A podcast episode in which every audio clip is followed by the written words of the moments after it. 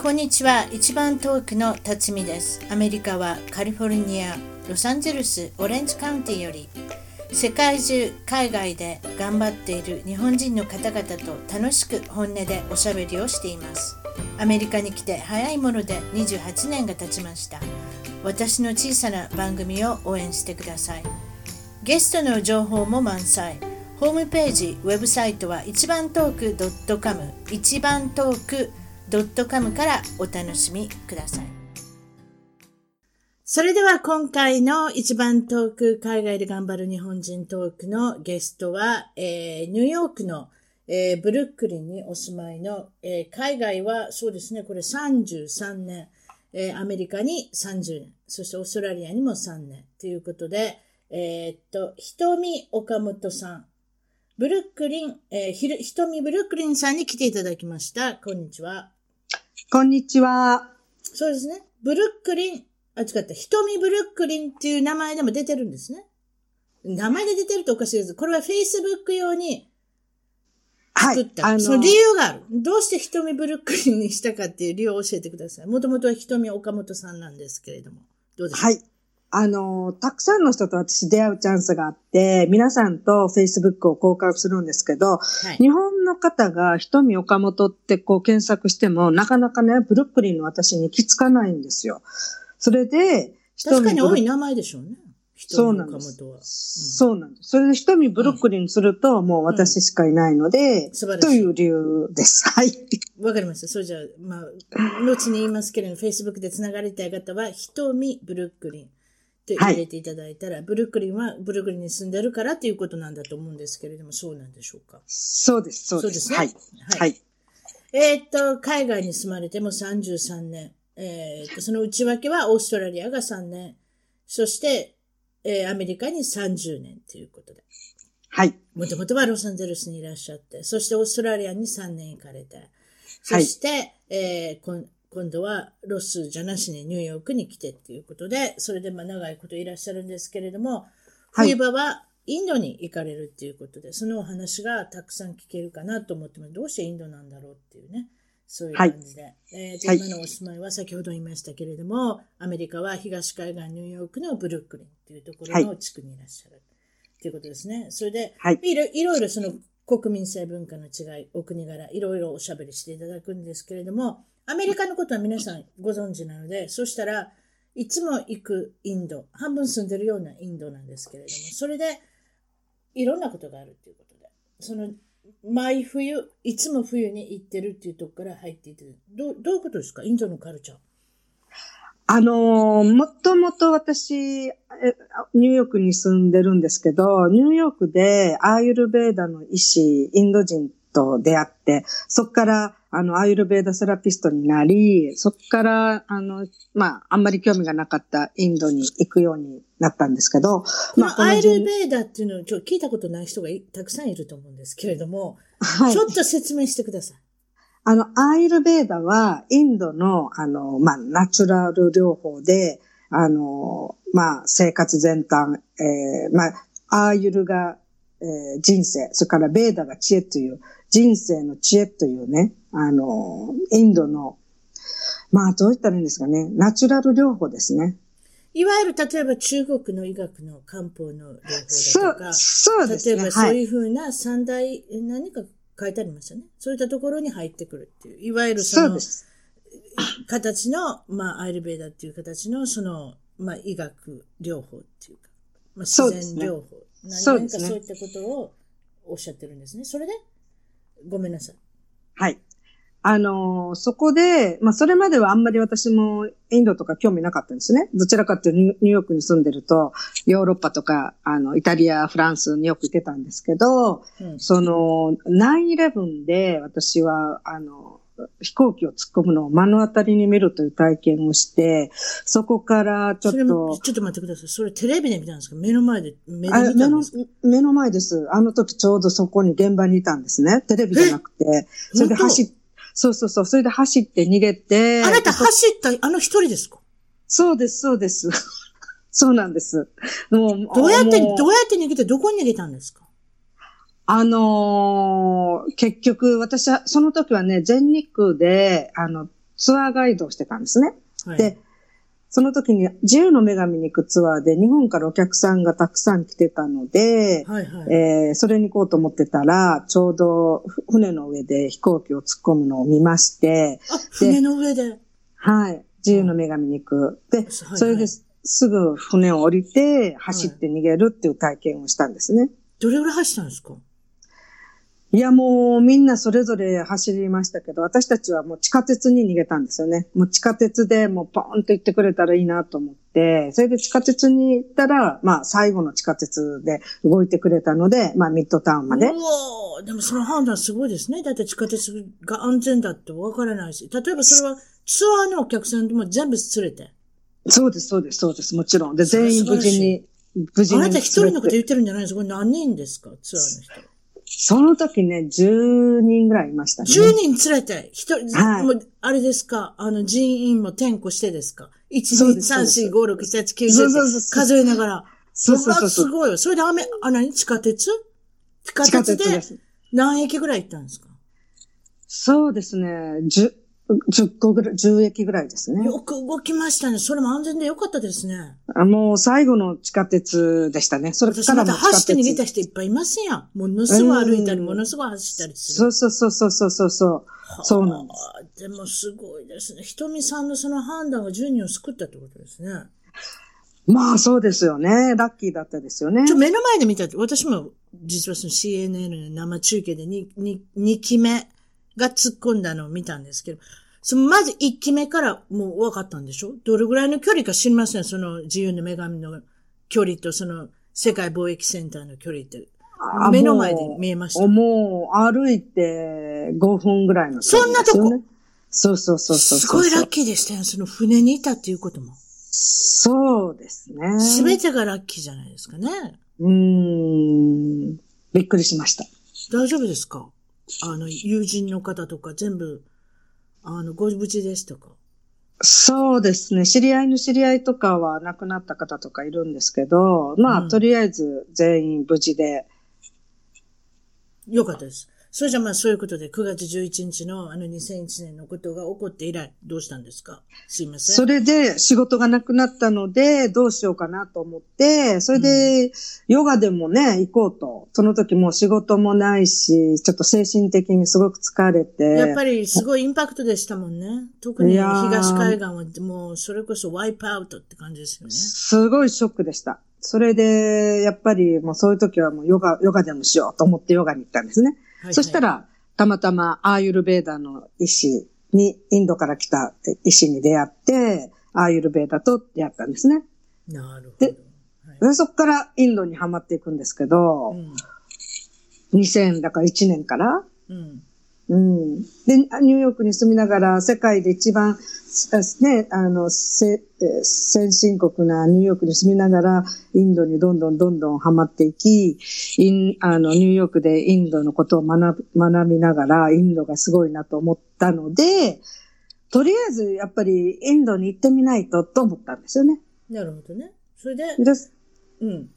インドに行って、もう、びっくり、カルチャーショックです。そのカルチャーショックの一つずつ紹介して、一つずつってことなんですけれども、なまあ、非常に興味のあるところで、国民性はとてもイージーゴーインで、いい加減なんだけれども、何かにつけてはストリクトになるっていう、その、とても厳しくなる。変なところが厳しく、変なところがいい加減っていう、その内容、あの、例は何でしょうか？どういったこと？ああのね、すべて聞くと、イエスマムとかって言って、すべてイエスなんですね。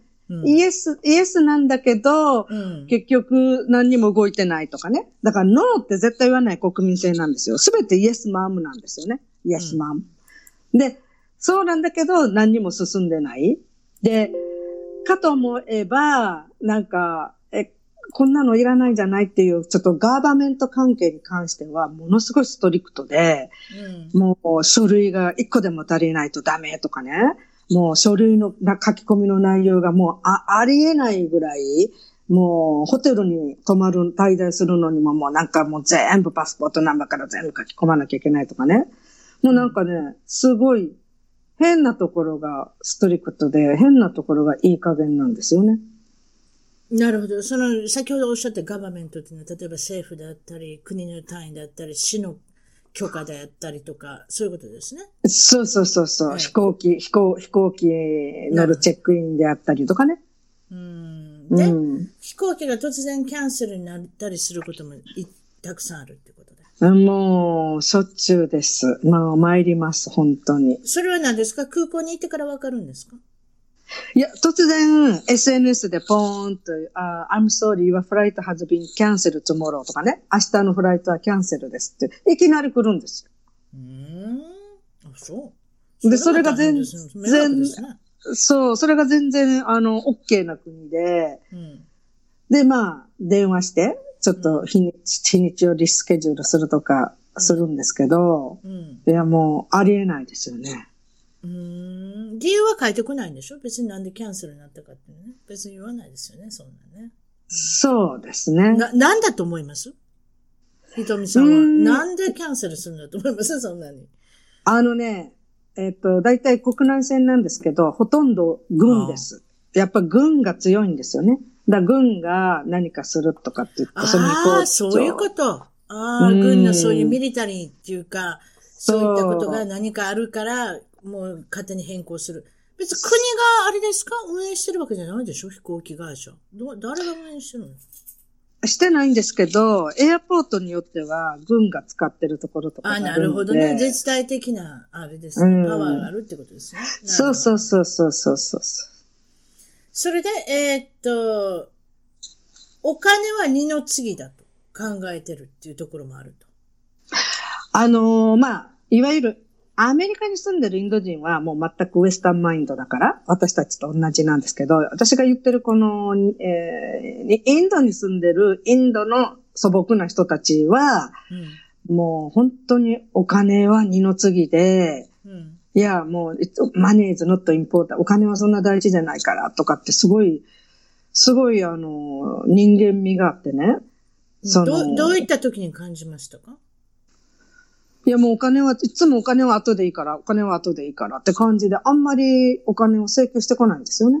うーん、そうですか。例えば、うんどどういう時に請求してこないんですか？まあ、例えば、あ何かみんなで食べるときに、それいくらずつ払ったらいいのって言ったら、あもう後で、後でいいから、もうアメリカとか日本はね、すごいきっちりしてるじゃきっちりないですか。きっちりね、何十何セントまでね、何十何円までみんな割りますやん。そう、あ、そういうことがないってことですか？うん食べたらいいね、もうさっき食べたらいいからって。そうそうそうそうそうそう。そういう感じ。お金がある。割り勘の国がそんなにきちきちしてないってことですあ、か割り勘はほとんどないですね。誰かが払ってるって感じ。もともと安いんですか？やっぱり物食べるのが。そういうこともありますか、ああのーやす、あの、場所によるんですけど、もう本当インドはピンキリで、高いとこは高いんですよ。でも安いとこは安いんです。どれが安いんですか？まあ、まあ、上は大体は、なんかわかるような気もします。な、どれぐらい安いんですか？ああ、お腹いっぱい食べたい。それこそ私の好きなチキンティカマサラと、チキン、なんでもいいですけれども、そういうのが食べ、タンドリーチキンなんでもいいですけれども、お腹いっぱい食べたいってことになったら、どれぐらい、いあの、食べれます？安くて。それがですね、あの、安いところはピンキリにあるんですけど、多分私たちアメリカとか日本に住んでる人間はそんなとこじゃもう到底食べれないんですよね。お腹も壊すしあ、お腹を壊すってこと？ああ、なるほど、ね。そうそうでん汚いから、うんあそそういうとこあってもそういうとこでは食べれない。だから、うん私たちレベルがお腹を壊さない程度でうん食べれるレストランだったら、ええ、安全の最低料金。うん、安全で、まあまあ、あの、っていうとこだったら、まあ、まあ場所にもよりますけど、うん。デリとかムンバイはもう全然高いんですけど、ちょっと郊外とかに行くと、うんまあそうしましょう。まあ10ドルぐらいで、一人千円？千百円、それぐらいでお腹いっぱいうん。食べれる。おなるほどね、うんそんなもんですか。それだといいですね、安全で。なるほど。うん。で、とにかく皆さんが親切。親切です。どういった時に感じますか？な、なんかね、な、などう言ったらいいのかなあの、こう、結構いろんな人と話をしした、してきたりとか、その話の内容に愛を感じるんですよね。うーん。だけど、こう、アメリカとか日本は、こう、マスクがあるっていうか、あんまり人とこう喋るときにな、なかなか仲良くならないと、こう、オープンにしない。っていうところがある、あるんですけど、インドはもう本当にファミリーみたいに、あの、あなたはもう私たちのファミリーだから、みたいな感じですごく、えー、扱いがすぐファミリーレベルになります。何の言葉を喋ってるんですか？インドって何カ国語もあるんですか？一つ英語、英語でしょ私が喋れるのは英語なので。あ、英語で分かってくれてんの？向こう。結構。英語喋れる人結構います。うん、うん、便利ですね。あ、そう。英語、英語できるんよ。まあ、できない人もいっぱいいますよ。でも、片言ぐらいはわかるんですよね。やっぱりそれはあれですか？教育の、あれですか？そうですね。だからお金持ちになればなるほど英語なんですけど。まあ、そういう教育を受けてるってことでしょうね、多分ね。そう。ビレッジは、ビレッジの人たちは英語はできないけれど、うん、その、やっぱりツーリストが多い街は結構みんな片言喋るんですよね。うんうんうんうん。うん。車のクラクション。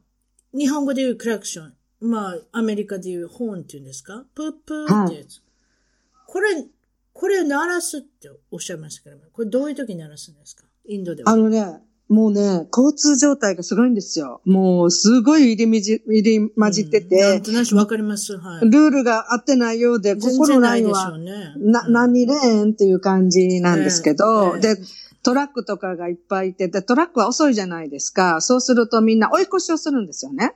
うん。で、その追い越しの時に、そのトラックの後ろには、あの、クラクションを鳴らしてくださいっていう書いと書いてあるんですよ。うん？で、その時鳴らすの？そう、もうプーって鳴らすと、トラックの運転手が、ああ、追い越しするんだなっていうのがわかるから安全ということですよ。うるさいとうるさいですね。いえ、街中ね。そういうこと、ね、うる。うるさいです。ピーピーパープープーパーパーね。すごくうるさいです。あの、あ、これも事故になるなってビビったことあります？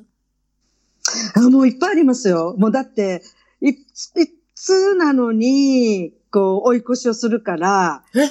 いつ車、車と車がもう、お互い、もうギリギリになった時にスッとこう、行くみたいな。例えばアメリカとかだったらね、わかりませんけど、カリフォルニアとかだったらね、へこんだらやっぱり皆さん直しますやん。どどうですのインドなんかもうへこみ、へこみっぱなし？だって今の一方通行で追い越すって言ったら擦れる時もあるんちゃいますの？いや、それがね、アメリカより事故がないと思いますよ。なんでですのその事故がないって、そんな、割とこう、レーンがあるような、ないようなだからどうや、どうしてるんですか？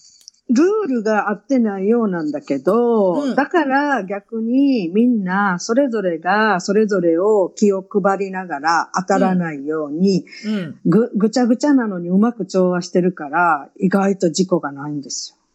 例えばニューヨークの話をしてください。私もずいぶん前にニューヨーク行ったので覚えてないんですけれども、例えば真ん真ん中のマンハッタンの真ん真ん中、それこそあのタイムズスクエアのあの辺とかって大変なことになってますよね、交通量も。すごいですよ。それで、例えばタクシー一つ拾うにもなかなか拾えないとか、例えば止まってくれないとか、いろいろ聞きますけれども、そのアメリカの交通渋滞の感じと比べてどうですか？アメリカはどうですか？そしたら。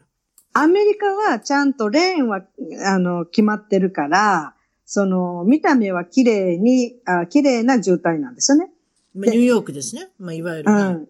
うん。ニューヨークね。だけど、うん、インドの場合は、レーンが、これな、な、何レーンっていうぐらい、もうぐちゃぐちゃに、ぐちゃぐちゃなんですよね。うん。で、ぐちゃぐちゃなんだけど、うまく調和してる。これはね、行ってみないとわからないと思います。例えば動物が、その、まん真ん中に、道に寝てる場合もあるとしる。動物いっぱいいますね。で、例えば真ん真ん中に寝てたらどうしましょう？そしたら、ちゃんとブッブーってクラクション鳴らして、牛を、牛を起こして生かすか、自分が行けるんであれば、こう、牛を上手に避けていきます。牛って神様なんですよね確か。神の、神の使いなんですよね確か。かそうなんですよね。だから、ビーフを食べない。ビーフ、牛肉を食べないっていうところですよね。はい。はい、それ以外は別に食べるんですか？インドの方。いや、あの、ポークもね、やっぱり宗教上、あの、ムスリムの人はポーク食べないから、はい。あの、ビーフ、ポークは基本的にあんまり食べないですね、皆さんね。そうね、ベジタリアンの方多いですよね、インドの、ね。うん。そういった。あの、 goat 食べますよ、 goat。ヤギ。あ、ヤギ。うんもうアメリカでも今、 goat チーズとかめちゃめちゃ流行ってますけどね。うんいわゆるカロリーが少ないっていうことでね。うん。脂肪分が少ないっていうことで。そうですか。いろいろ皆さんの失敗談聞いてますけれども、はいこ。こちらも、もう、アメリカあんまり面白くないので、インドの失敗談。インドいっぱいそうですね。何失敗してますか？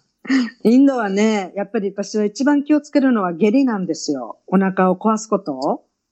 うんややっぱりな、一一回目はもう何も知らないですごい下痢して大変な目に遭ってるし、うんで、そうやってだんだんあの学んできて、絶対下痢をしない方法っていうのを今マスターしたので、今、それまで大変でしたね。も うそれまではあれでしょトイレのあるとか分かってなきゃ歩歩けないでしょああ、もう大変。だから食べないようにしてました、インドではもう物を。あ、そう。食べる、食べると私は下痢し、下痢しやすいタイプなんですね、普通の人よもり。ともと。ううんん。それがインドに行ったもんだから、どれぐらい続いたんですか？下痢が。じゅ10日ぐらい？いや、一番最初は、やっぱり10日ぐらいでしたね。うわ本当で、だんだんだんだんお腹って強くなるもんでしょ？いやー、まあちょっとね、あのーその菌が入れば、もちろん強くなるんですけど、でもまたアメリカに帰ってきて、またもう一回行くと、また同じそうですね状態。いわゆるね、お腹が慣れるまでっていうことで。そうそうそう。例えば私たちがインドに行った時、何を気をつけたらいいですか？お腹を下らないようにしようと思ったら。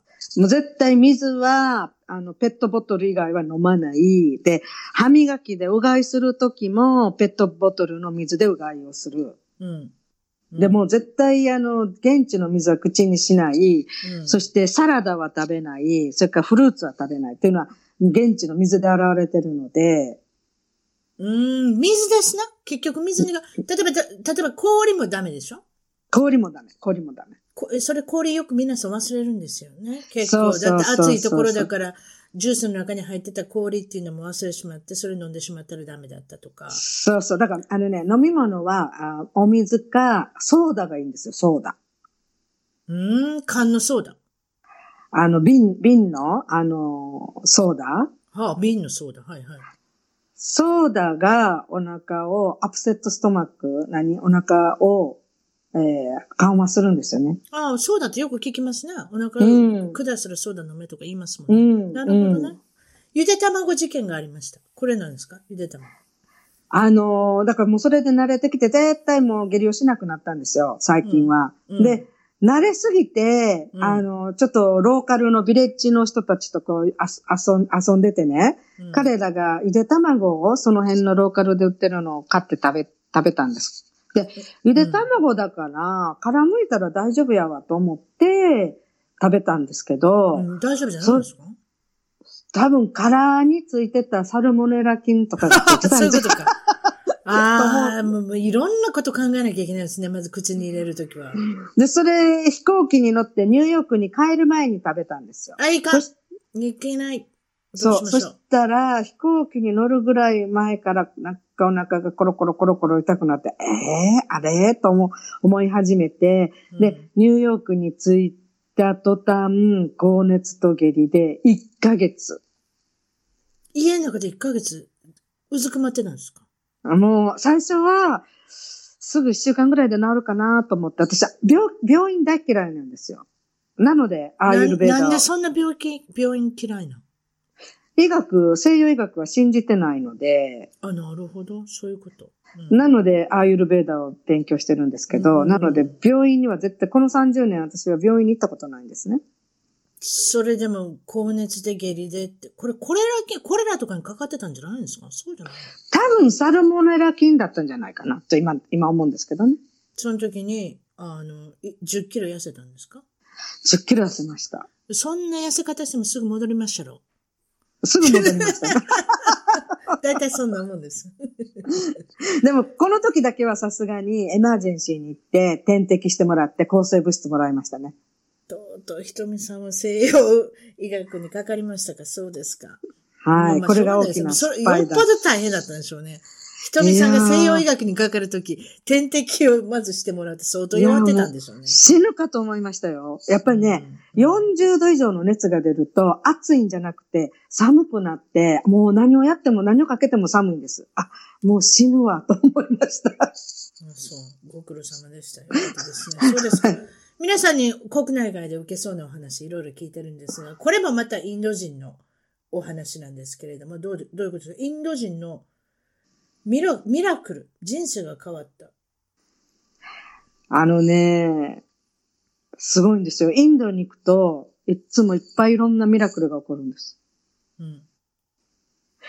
例えば、昨日ホテルで会った人と、ちょっとお話をしてね。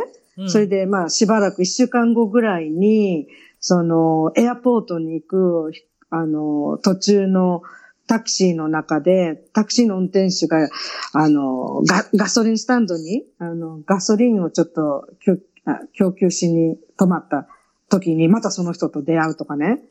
変なとこで、あの、ええー、みたいなとこでまたその人と再会したりとか、うん。あと、まあ、もうともうななんとも、ちょっとここでは、あの、ショートで話すのは難しいような、もう、あの、ミラクルがいっぱい起こるんですよ。不思議なことが。うんうんうん本当に。うんなるほどね。いわゆる摩訶不思議というか。まか不思議。うーん。なるほどね。それで、まあ、どんどん不思議なことが起こるってことなんですけれども、えーっと、まだ日本の出身って聞いてなかったですね、そういえば。あ、大阪です。大阪、えーとはい大阪の、えーにわ何和区に生まれて、えー育ったのは茨城市っていうことで、はい。お父さんはテーラ、紳士服のお店ですか、経営さそれていた。うです。そうです。そうです。はい。テーラってことは、あれですね、テーラの服を作るってことですか？仕立てもされるってこと？仕立てもしてましたね。仕立て、仕立てもしてましたね。うんで。お母さんは呉服屋さん？お母さんは呉服屋さん経営してたんですか？経営じゃないです。彼女は呉服屋さんで働いてました。あ、働いたの。あれですよ。家中綺麗だらけ。そんなことないですけれど。お父さんは紳士服。お母さんは呉服屋さん。何でも綺麗ですね。布が何かまつわるようなお仕事されてるっていうことで。そうですね。うんで、お父さんは、これ少しちょっと聞いたお話ですけれども、昔大きな千日前のデパートっていう火事があったんですけれども、いつぐらいですかね ?1970 年代ですね、多分ね。そうです私ね。も少し覚えてますけれども、その千日デパートの火事があってからいろんな消防法が変わったり、その火事に対する考えが変わったり、あの時は多分9回か10回の、えーっと、デパートだったと思うんですけども、最上階で、いわゆるあの日本でいう、ホステスさんがたくさん、クラブ、ナイトクラブ、何でもいいですけれども、そういうホステスクラブがあって、その上でたくさんのホステスさんと、それとまあ、あのお客さんが亡くなられたっていうふうな悲しい事件があったんですけれども、その大きな大火事の中に、お父さんそこでお店持ってたんですか？デパートの中で。いや、デパートの紳士服売り場で働いてたんであ、す。働いてた。働いてたんでよす。かったですね。昼間は何も起こらなかったですから、あれ確か夜のね、あのはい9時、9時10時とかなんかそれぐらいだったんで。あ、そう。よかったですね。運の強い人ですね。あなたも運が強いし、セプテンバー11ス、9月11日のことで。家族全員も運が強いですね。そういうことですか？うん、そうですね。そういうのには遭遇す、遭遇はするんですけれども、まあ、危機一髪大丈夫だったっていうことが多いですね。ねえ、そういうことですね。あれ、時間が違った。全然違ったと思いますね、お父さん。はい。えーっと、まあ、それ、そういうことで、まあ、小さい時のひとみさん。どういうお子さんでしたか？もうね、ちっちゃい時から、あの、私結構直感が強いというか、こう、あの、あんなにもあんまり考えないで、いつも、こう、ワクワクすることに、こう、夢中になるタイプなんですけど、あ、一つ聞くの忘れました。ご兄弟は？あ、姉が一人いますあ、。お姉さんのいくつ違い、はごめんなさい。二つ違いです。あ二つ違いのお姉さん。わかりました。はい。はい。はいそれで、あなたが下ね、次女。次女です。次女わ。かりました。ちょっとごめんなさい。はい。それで、はい。で、とにかくワクワクすることが大好きで、うん。あのーもうち、子供の時からね、か、あ金高薫の世界の旅を見るのが大好きで、ありましたね。日曜日の朝9時頃に、題名のない音楽会とともに、私も見ておりました。はい。でも、あの、あのドドラマを見ながら世界に、いろんな世界を見て、うわあ、あそこにも行きたい、ここにも行きたい、みたいな感じで、もう、世界に行きたいっていうのが、あの、子供の時の趣味というか、一番。あれはかなりイ今ンパクトを与えてますね、皆さんに多分ね。あの、うんあと、金高薫さんが、日本人に見えなかったこと。な なんかちょっとハーフみたいな感じの人でしたそうですねなんかだからなんかそぐうんですよ、どこ行っても。うんこのか人はなんか日本人っぽくないっていう。かっこよかったですよね。かっこいい人ですね。いわゆる女性の憧れの的。うんまあ、とうんととりあえずももちろんその番組の都合でいろんなとこ行かれるんですけれども、うん。よかったですね。そうですか。うん。何か印象的なもの覚えてますか？金高薫さんの番組のとこところで。全然それは覚えてないんですよ。ただもう毎週毎週、その金高薫さんの世界の旅を見るのが楽しみで、もうとにかくいつか世界に行きたい、日本、日本を離れたいっていうのしか覚えてないですね。30分番組ですけれども非常に内容のあった番組ですね。うんそれ日本に出たいと思い始めた頃いつですか？やっぱり金高薫さんの番組、また金高薫。番組を見出した小学校ぐらいですね。小学校ぐらい。そして、うんしばらくしたらアメリカに行きたいと思うようになるんですが、どうしてアメリカなんですか？これは。これはね、フルハウスって番組知ってます？フルハウス。てますよ。あ私見たことないですけど、分かってます？フルハウス。オールセン兄弟とかいたやつでしょ？あの、双子ちゃんとかが。そうそうそうそう。で、フルハウスが大好きで、それも見てて、で、あの、犬が大好きなんですよ、私。犬好き。はい。犬が大好きで、そしたらフルハウスでゴールデンレッドリバーが家の中で子供と一緒にテレビを見てたり、家の中で生活してるじゃないですか。アメリカでは一番人気ある犬種ですね、あれね。ねえ、うんもうあれを見て、うわあ、アメリカは家で、あの、犬と一緒にテレビ見れるんだ。確か 確かに日本のワンちゃんは外にいますもんね。そう。た今まに、たまに中にいるワンちゃんいますけれども、やっぱり足が汚い、土足で上がる。やっぱこういうイメージがありますから、いやー、いいじゃないですか。ねえ、そうですか。そうそういった、あ、フルハウスから来たんですか？そうそしたら、私もあんな家庭が持ちたい。もう、いや、犬と一緒にテレビが見たい。それだけさ。あ、犬と一緒にテレビが見たいと思った？そう。今でも俳優さんの名前出てきますか？いやー、そこまで覚えてないんですよね。覚えてない。私も顔覚えてますけど、あの、えっ、と、アメリカズファニエストビデオとかやってましたね、あの人ね。ああ、そうそうそうそうそうそうそう。名前忘れたけど。コメディアンの人ね。ね、いい顔してますよね、彼ね。今は良くないですよ。あ、そうなのええ。一番あの中でかっこいいの誰やったかな今でもかっこいいっていう人が一人いるね。後で思い出しておきます。うん。名前思い出しておきます。なんて名前の人だったかなまあ何でもいいですけれども、そういうことですか。あの時も、今でもフルハウスは有名なんで、あの、ん双子のオールセン兄弟はね、あれから、えっ、と、婦人服、いわゆるクローディング、ドレスとか、えーお洋服を作って、何十億円儲け出して、もう働いてないんです、あの子たち。へー確か15歳か16歳でそういうビジネスに、ウォルマートに服を作り始めるんですよ。へーいわゆるオルセントゥインズとして。そしてそれで、もう働か、働かなくていいね。もう何十億円貯まったはんねん。いいすごですね。いですよ。ニューヨークにいるはずですよ。ねあ、そうなんですか。ちいちゃい女の子です。ものすごいちいちゃいんですよ。日本、アメリカ人にしては。うーん。いや、あの、テレビの中でもちっちゃかったですよ。だって子供やから。うん、うん。でもそれからうん本当に伸びなかったんです、あの人たち。150センチぐらいしかないんですよ、確か。へえ。あのご兄弟。あすみません。非常に余談で。私もエンタメが好きなんでね。うん、詳しいですね。はい詳しすぎます。え スポーツとエンタメのことをあ勉強、勉強って勉強もするとか知らなかったら私いろいろ違ったでしょうね。ええうんもっと頭が良くなったかもしれません。え え何でもいいですけれども、まあ、海外に出たかった。日本に合わなかった。というふうにも思い出した。ももちろんそのゴールデンリトルリバーと住みたいっていうのもあったでしょうけど、日本に合わなかった理由、どういった時に思いましたか？あ理由っていうのはないんですよね、私、常に。たまあ、まあ理由っていうか、まあどういうことを覚えてますか？か、感覚だけなんですけど、うん。あのー憧れが強かったから、アメリカ、そういう金高変わるとか、あと、フルハウスを見て、あアメリカの憧れが強かったから、はい。日本、日本にはあんまり興味がなかったんですよね。うんうんうん興味がなかった？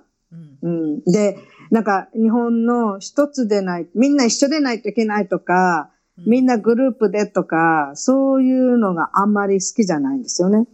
うーん。なるほど。そういうことだったんですね。あわかりましたよ。今ちょっとごめんなさい。IMDB に行ってちょっとフルハウスで入れてみたんですよ。うんボブ、ボブ・サゲットさん、あの背の高くて、あの、やる方。あの方は今コメディアンでうん活躍してますけど、あの人のコメディアン、コメディ見に行ったんですよ、スタンドアップ。ええ非常に言葉が汚くて、非常に下ネタばっかりなんですよ。ええびっくりしました。意意外外でしょ？アメリカズ・ファニーストビデオ見てたら、良さそうなお兄さんじゃないですか。うん、すもうごい。私途中で出た。たくなるぐらい、もうそれぐらいもうなんかもう気分が悪くなるぐらい下ネタばっかり言うんですよ。ええイメージ違いますね。あと、ジョン・ステイモスさんっていう人が出てたんですけれども、その中で。この方は今でもかっこいいです。もうびっくりします。あの時も多分かっこよかった人だと思いますけれども、今でもかっこいい人の、いわゆるロブ・ローさんとか覚えてます？はいはいはいはい。覚えてます。ロブ・ローさんも今でもかっこいいんですよ。ああ、なんとなくわかりますね。私、あの当時嫌いだったんですよ。実はロブ・ローの顔が。あの、ーまあ20代の彼が。でも今、うん今になってかっこよくなる人とかいるじゃないですか。ジョージ・クルーニーみたいに。年いってから。そうそうそうそう。そうですね。いますよね。うんいわゆるそのジョ、うん。若い時はね、あんまりそうでしょ、なんですか。うん。そうでしょ？年いってからかっこよくなる人って。そういわゆるジョン・ステイモスさんもその、この人この年なのなんでこんなかっこいいの？みたいな感じの人なんですよね。うん。すいません。また憧れさんのお話をしてしまいました。はい。わかりました。高校卒業して、日本の高校卒業して、やっぱりアメリカに行きたい。いろいろ思って、それから、えー憧れの今度はロスに、ロサンゼルスにはい行くことになるんですけれども、これどうしてロサンゼルスなんでしょやっぱ私たちの時代は、やっぱホテルカリフォルニア、それからサーファーとかそういうのがは流行ってて、もうアメリカといえばうんウエストコースト、ロス、ロサンゼルスの時代でしたよね。うそうですね。ジャーニーも流行ってたし、ビッグウェンズデーっていう大きなあのササーファーの映画だったり、うん。あとホテルカリフォルニア言いますよね、イーグルスの。そうそうそう。あの、ジャケットアルバムが非常に人気があって、うん。いわゆる、あの、38スペシャル、トトとか、そういうふうなグループも全部西海岸だったんじゃなかったですそうです、そうです。かまあもうちょっと後にヒューイ・ルイスとか出てきますけれども、まあとりあえずロサンゼルス、まあサンフランシスコ、そういったイメージが大きかったですね。なるほど。そうです、そうです。現在の職業、まだ聞いてなかったんですけれども、どういったことされてますか？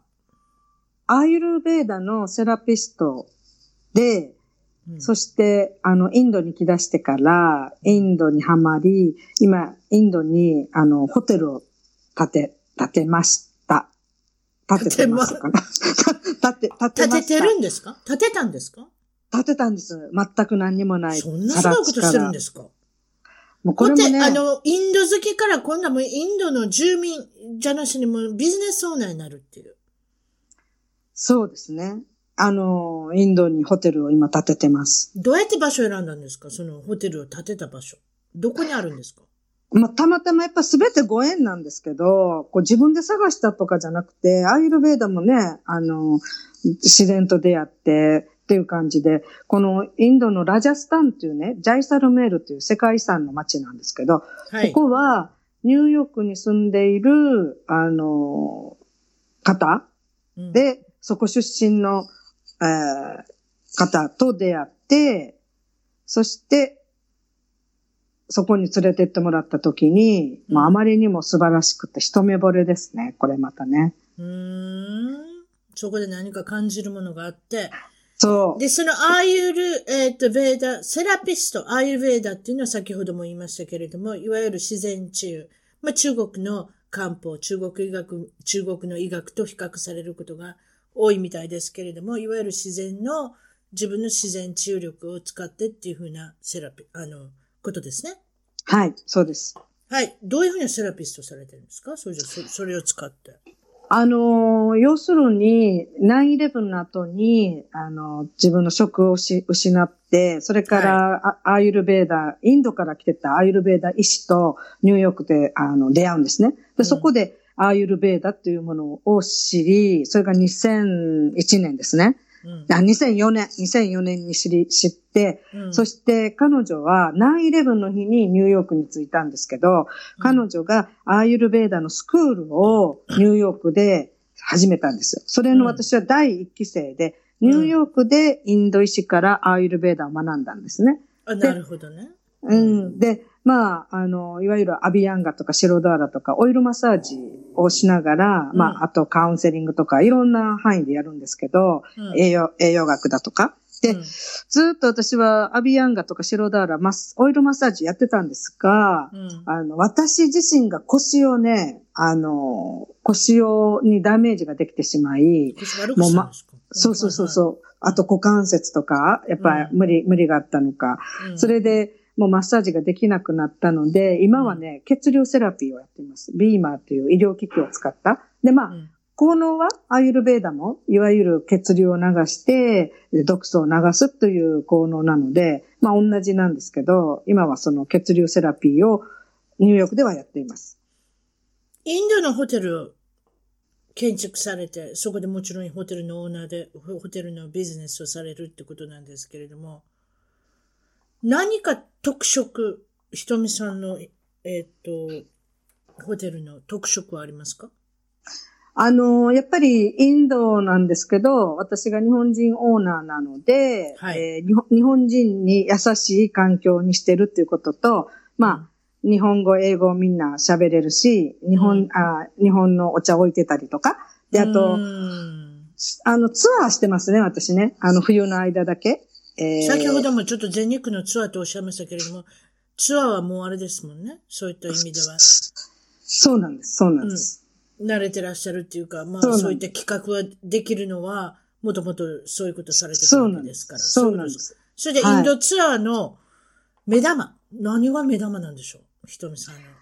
あのーまあ、例えばパリとかイタリアとかね、そんなとこは皆さん一人で行けますが、インドはやっぱりなかなか一人ではやっぱり未だちょっと行きづらいところがいっぱいあるんです。私自身もやっぱり。そうですね。ちょっと。と引いてしまうとこありますね、私も。うん。やっぱり女性だけだと、あと交通の便とかもなかなかないので、うんやっぱりそういうツアーに入った方が、ポンポンと安全にたくさんいい場所が見れるっていうところ。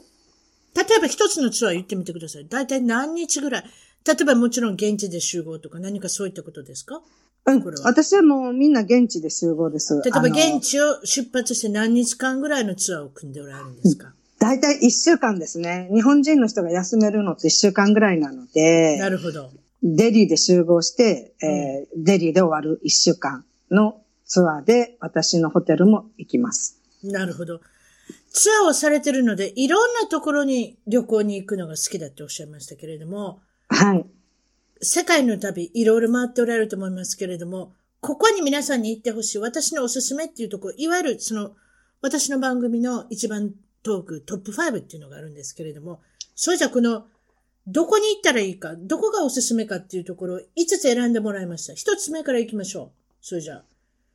インド、え？これもちろんインドなんですけれども、はい。インドは今までおしゃべりしてますんで省きましょう。モロッコ。これどうしてモロッコなんですか？好きだったモロッコはでもね、いや、行ったことないんですよ。何？うん行ったこ ここれ、これ何のトップ5なんですか？そうじゃえ行き、行きたいトップ5ですね。あ。行きましょう、そうじゃあ。じゃあ行きたいトップ5。そう。モロッコはずっと行きたくて、まだ行ってないんですよね。うーん。あ、そういうこと。それで行きたいところはもう一つはタイ。タイはしょっちゅう行ってるんです。あ、すごい。ややこしいトップ5ですね。そうそうそう。だから、行きたいところと行ったところ。ほんじゃ、まず行ったところを言ってください。こタイは行ったところ？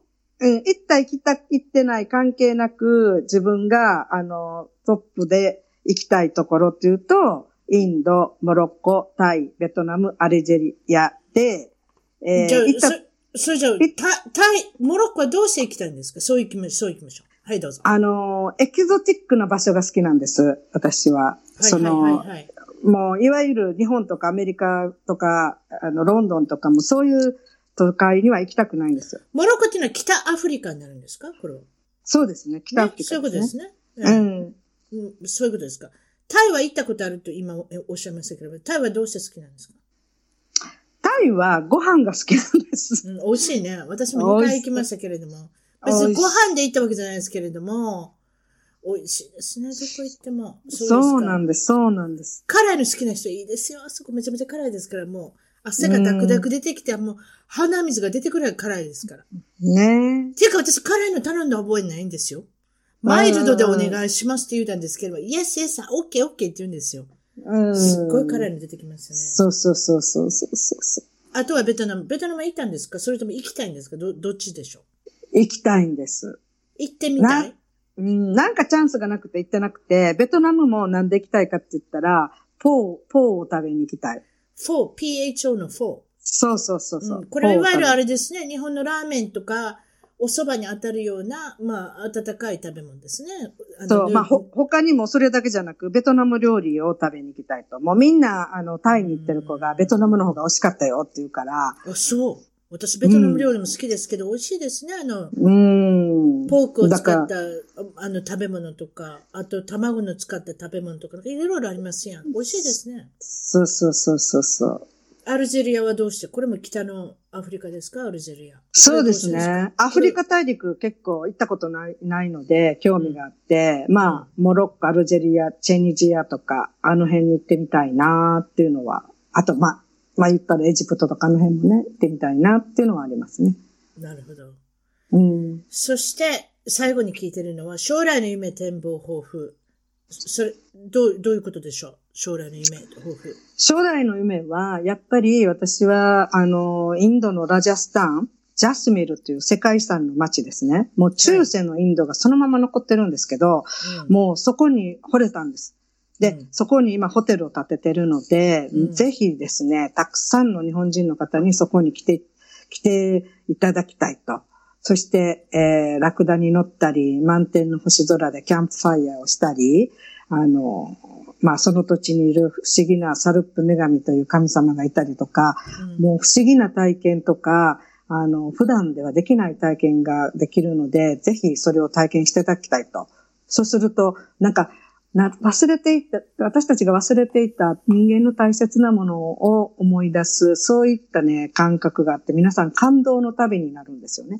でも、今まで5本ぐらいやってるんですけど、もう皆さんすごい感動して、もう何人も、あの、リピーターが多いんですね、私のツアーは。なので、それをぜひですね、まあ皆さんに体験していただきたいかな、という感じですね。はい。これは、その出発場所、デリーっておっしゃいました？デリー集合ですね。はい。デリーからどれぐらいかかるんですか？ラジャスタン行くには。